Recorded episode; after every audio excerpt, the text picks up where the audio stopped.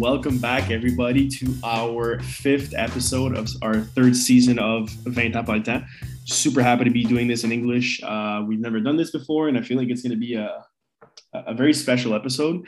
But before we get into it, I would like to present the co-host of today's episode, GP Mart. How you doing? I'm good. I'm really fine. What about yourself? I'm doing fantastic. Uh, I'm actually really happy to do this in English, so I'm, I'm super smiling right now. Yeah, I think it's gonna uh, be yeah. the first time that I'll be the, the co-host of an episode. So uh, yeah. I'm glad to be here, and I can't wait to to, to speak in English with you and talk about uh, different subjects. And yeah, let's do it. Absolutely, and I would just like to start off by saying whoever's going to listen to this episode and actually like tune in, um, if you're going to judge any of the words that GP is saying, you can go screw yourself. I'll say that. um, because hey, I, I, have to tell you, I've been to the US for two years, so I, am decent. I don't have the perfect accent though, but I think I can speak a good English. Yeah, and, and that was my point, right? If anybody's going to judge what he's saying, at least he's actually trying, and he actually knows a lot more English than probably most people in Quebec. Uh, so you cannot judge him. just appreciate that he's actually trying and he's doing it really well. Yeah, quick facts about that when I went to the US for two years, uh, we had English courses, of course, uh, English class, and I actually did better than my roommate in that class. And that's not my first language.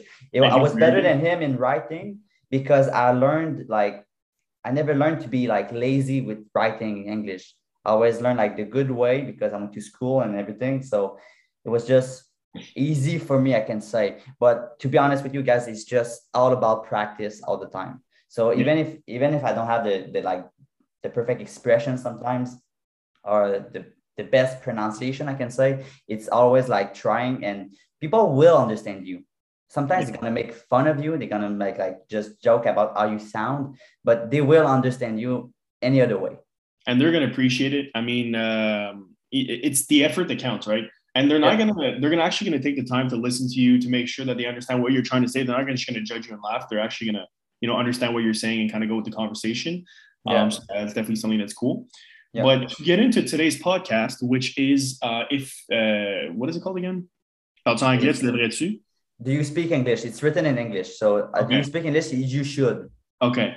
Yeah. So definitely something that you should be doing. Uh, if you're not, you know, proficient in English, it's not the end of the world. You should just at least be able to understand and kind of speak it um, because you know if we're gonna get we're gonna get into detail here obviously but english is definitely the first language of the world. I mean it's it's pretty well known now. Yeah it's i think most people everywhere. Everywhere you go in the world you're gonna find someone who speaks english. Exactly. So i mean if you definitely want to get around the world without any issues or you know you're going to work in the business world of today um, you have to speak english in a certain form of way because or else you will not be able to communicate with the just the world but even even if you don't travel i guess it's it's it's a must. You you must know your english. And also the the quick fact about it is english is a lot easier than french. A yeah. lot. We don't have the like the en genre et en nombre. We don't have it. It's always d with the. So yeah it's yeah, one hundred percent. Um, I mean, it, it's definitely a lot easier. That's why I prefer to speak English. Uh, for people that know me, I, I live in Trois-Rivières now, so it's super French, like super Quebecois. Um, but I mean, I, I prefer English. Uh, my business, you know, headquarters are in English. I always speak with English in English with my buddies from Montreal. But yeah. Um, yeah, it's definitely way easier to learn. So if anybody's kind of skeptical about learning English, like, oh, it's a whole nother language. God damn it. It's really easy. Trust me, uh, it's not that hard and uh, you'll you'll get a hang of it pretty quickly. Yeah, but it's all about practice. To be honest with you, like when I went to the states, uh, I had been in a CEGEP uh, Vanier College here in Montreal. I spent a year there, but most people were like it was English school, but most people spoke French, so still it wasn't like a big immersion kind of thing. But when I went to the US, of course, everybody there speaks English. It took me probably two weeks to get used to it, and like being like day in day out wasn't a problem but it took it took me two weeks in a f- like fully submerged environment in English to get like used to it. And to be honest with you, is the best way to learn it. It's uh, just go somewhere where everybody speaks English. You don't have a choice to learn it and to speak uh, speak it. So it's it's not that hard to be honest. Of course, it's easy to say that when we're used to it, but it's not that hard. You just have to practice it and just like fully submerge yourself into it. But I think the first thing you're gonna you're gonna be you're gonna agree with me is the first thing you can get used to. It's listening. Yeah, um, definitely. The and that that was the next point I was going to bring up. Actually, is I want us to talk about how we actually learned English. Yeah. Um, to give a different background because I didn't learn English the same way you did, and you know some people might be in my situation or in yours. Um, but definitely listening to English is the easiest way. Uh, I know a lot of people, some of my friends that are trying to learn English, uh, definitely decide to like watch Netflix in English. It's you know because obviously first step, first step. general yeah general like population watches Netflix on a daily basis. Um, put it put English, put you know with French subtitles to maybe the start, and then maybe English subtitles. Then when you're kind of getting used to it, and then just take them off and listen solely in English. Um, but listening is the easiest way to pick it up, like anything else, right? You yeah. hear it so often, you hear so many words, you hear it, um, you know, more than one episode, but like multiple times a day. It becomes really easy to pick up the words and the slang of English. Um, so yeah, listening is definitely the easiest way to go about it and you know the writing aspect of it uh, it's not as complicated as in french there's not too many uh, conditions i'll say as in french or rules so when you're talking it you can actually kind of write it out pretty well and then over time kind of like what we said in the last episode with uh, you know talking about correct like uh, grammarly or antidote you can kind of just use those specific technologies to make sure your writing is is okay um, but yeah spe- speaking it and listening is is definitely uh, a go-to first move. Yeah. Do you want to know how I learned? Like the first step for me was for English. Wasn't yeah, listening like for like TV shows and movies. Of course, it did help, but it was through mu- music.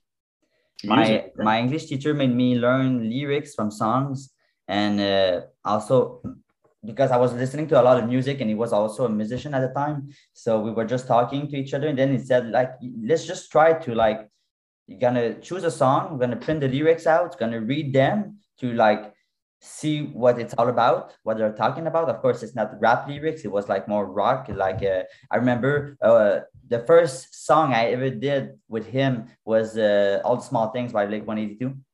Oh wow! Which is really easy, and we just like went through all the lyrics and understand what they meant, and then after that we just tried to to practice the pronunciation and the speed. We tried just kind of sing it, but talk as fast as the singer was like singing the song so that's the way I learned it. It was a lot more fun than just practicing some books. It was just like, yeah, it's kind of music. So now every time I listen, uh, listen to a piece of music, it's always like I try to understand what they say. Sometimes it's kind of hard, depending on the accent. But I try to understand what they say, and also my ears are just get, just get used to it. So that's that's the first step I did is learning songs, printing out the lyrics, learning them, and understand what they meant, and then just practice them.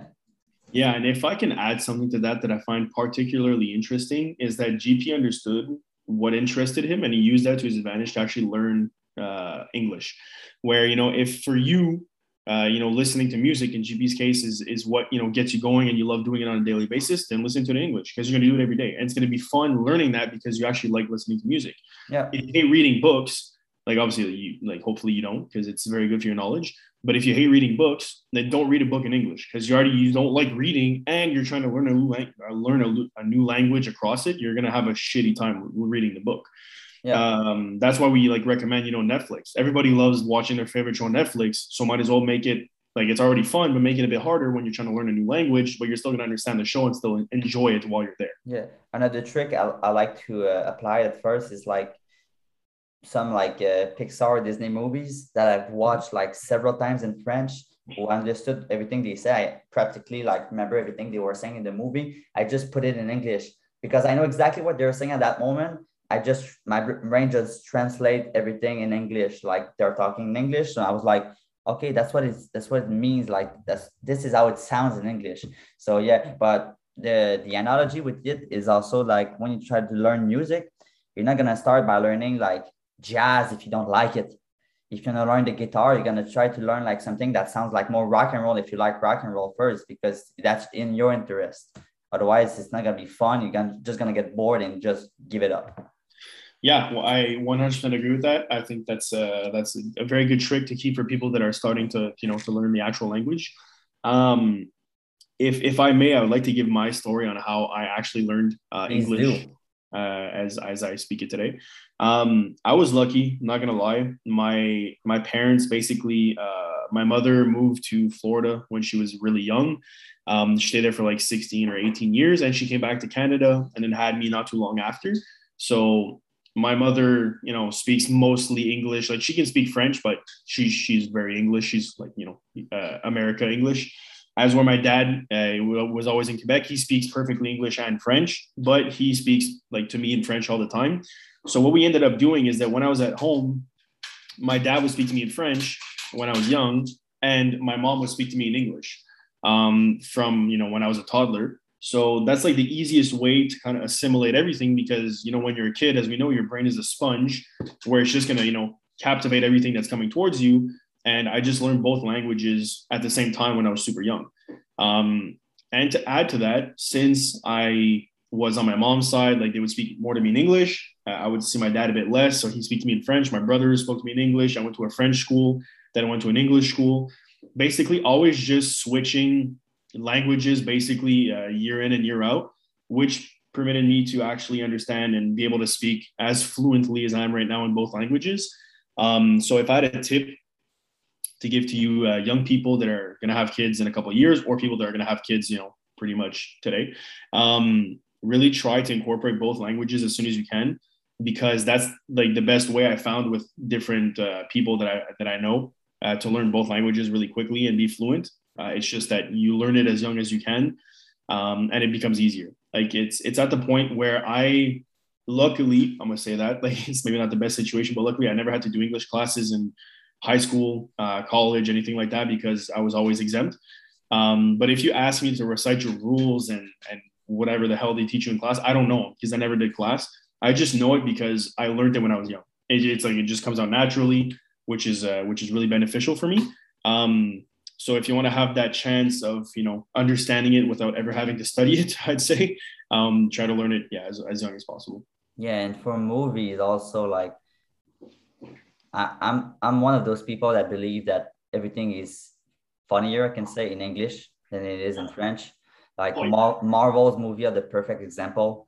Nothing is more. Uh, if you listen in French, yeah, you're gonna understand the same movie as I did, but it's not as as funny as it is in English. Like jokes, expressions are different. Like uh, like structure of the sentences are different. So it's just funnier in English. That's period. I think the French language is like the the love language they called it, like the poetic, romantic uh, yeah. language it's not the funny one.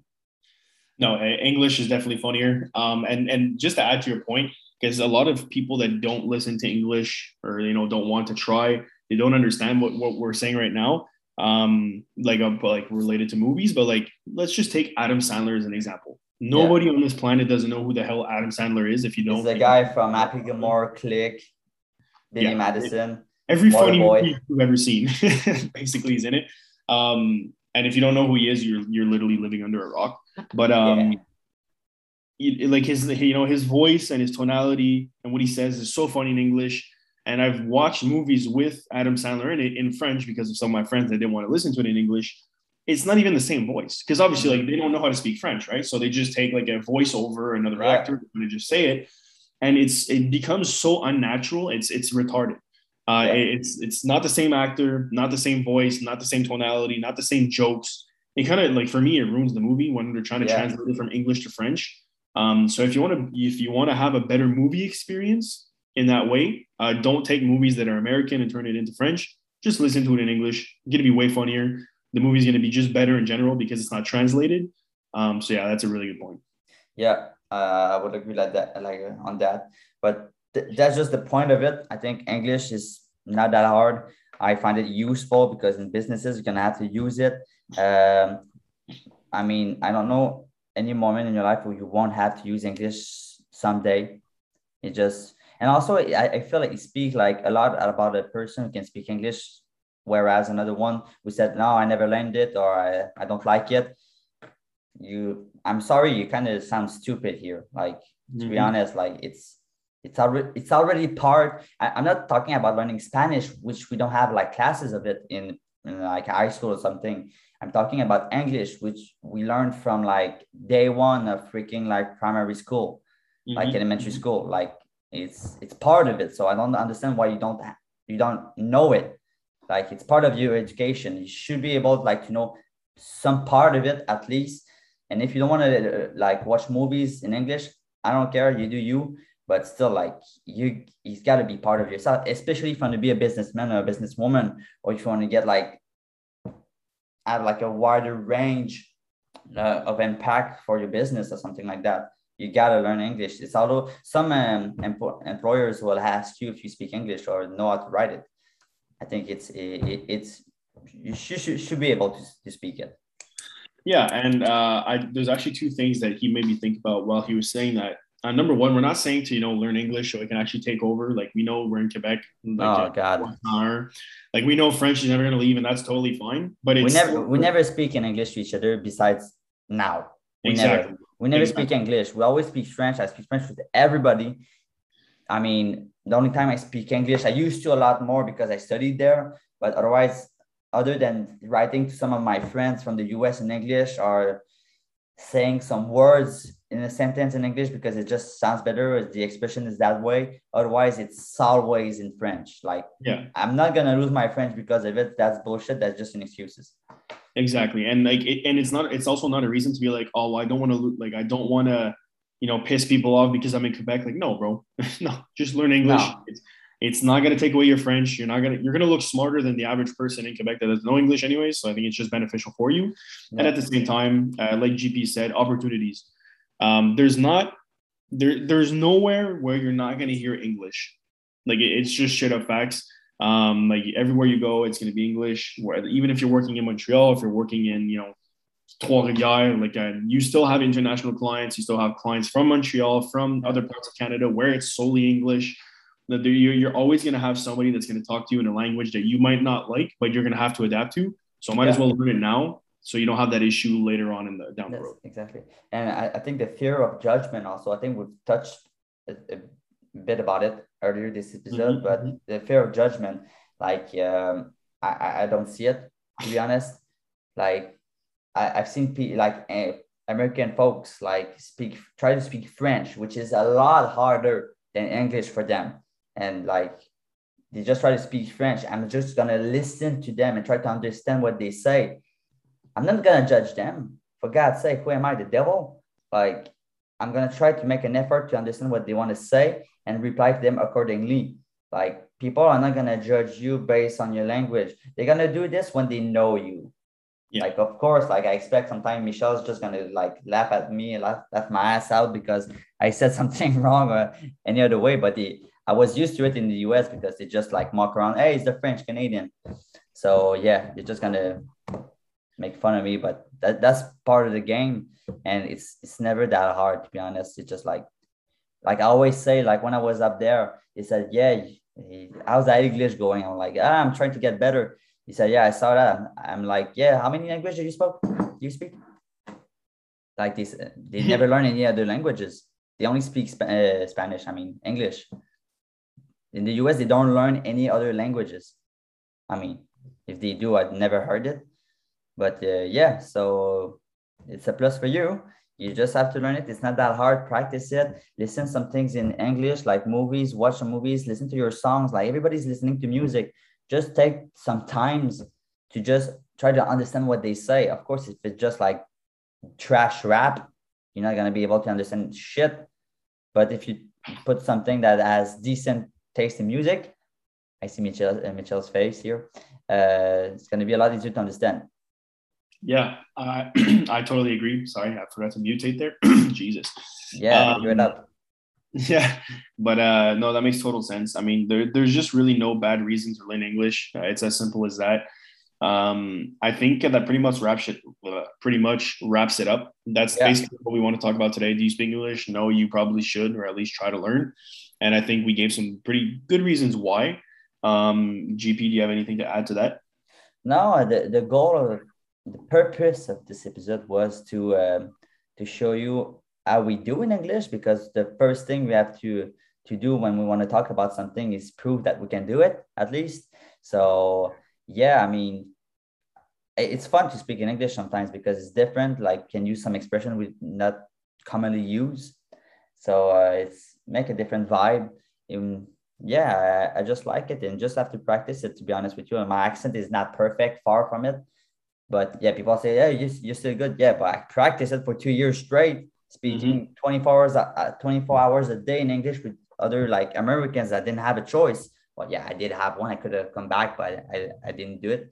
But yeah, it's it's it's not that hard. You just practice like I mean everything else we've ever talked about on the show about music, exercise, French, English, name it, even sex if you want to talk about it. It's just practice. It's it's all about it. You're not gonna be good the first time. I'm telling you that, but that's for another episode. By the way, before we end, I just want to uh, appreciate what GP did today. I threw him the idea that we should do an English podcast without knowing what he would say, um, and he he uh, absolutely accepted it right away, which I'm really happy yeah. about. So, yeah. Uh, I appreciate the time and effort that you put into this. I know it's not always easy, but it was really a fun, fun episode, and I hope we do it again. Yes, thank, thanks to you. I mean, yeah, I liked it. And to be honest with you, why I did that is because we we preached it in this episode. Is we want to uh, like um, reach a wider audience, and most people speak English. So when we do this, I I guess we're gonna have more like listeners for this one because it's in English, and that's just the science behind it. It's it's not that hard. It's just in English, more people are gonna get can reach it mm-hmm. and then just grab it and listen to it then in French. That's for sure. So yeah, that was fun. I liked it. Maybe we're gonna do it another one some other day. We'll see. We'll see how this one goes. And yeah. uh, we'll talk. Uh, we'll talk more another time. All right. Thanks, guys, for being with us, and uh, we'll talk to you soon. See ya.